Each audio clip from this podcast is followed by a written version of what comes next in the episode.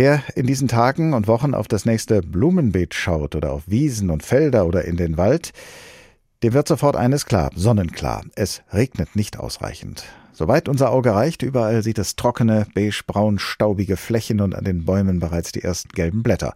Und die Wettervorhersage verspricht da bislang keine schnelle Änderung. Hitze und Trockenheit sind aber nicht nur ein Problem für die Pflanzen, sondern auch für die Tiere in der Natur. Sie haben weniger Futter, aber auch ganz schlicht Durst. Wie wir Ihnen da helfen können, wir Menschen, darüber habe ich vor der Sendung mit Sibylle Winkelhaus von der Naturschutzorganisation NABU gesprochen.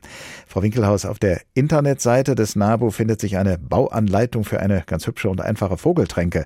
Sollte jetzt jeder und jede von uns eine solche Tränke bauen und in den nächsten Baum hängen?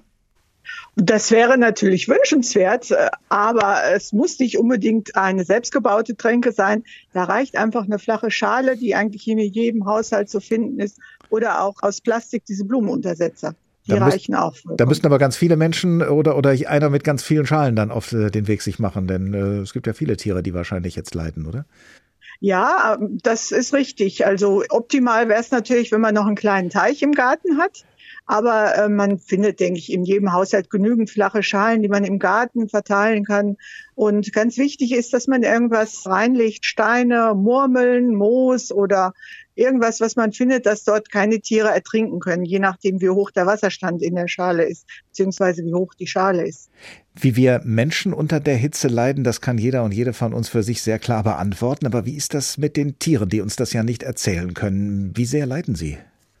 Die leiden natürlich genauso wie wir. Also auch die äh, Tiere brauchen regelmäßig Wasser, um ihre Stoffwechselvorgänge aufrechterhalten zu können. Und ich habe mir mal den Spaß gemacht und bei mir im Garten eine Wildkamera aufgehängt. Ich habe so einen ganz kleinen Plastikteich im Garten.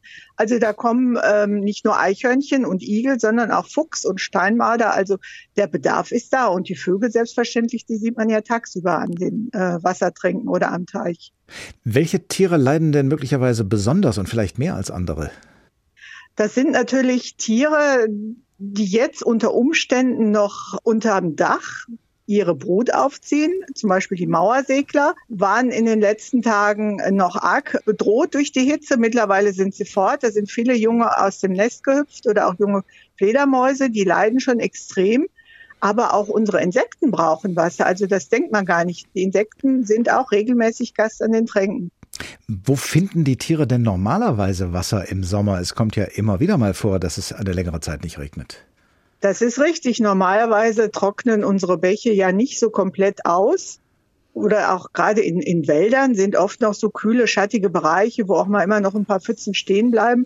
Das ist in diesem Jahr ja überhaupt nicht der Fall. Das ist alles trocken. Äh, es taut auch nicht mehr, weil es nachts nicht mehr richtig abkühlt. Und gerade in den Städten merkt man das ganz besonders. Also Wassermangel ist überall da.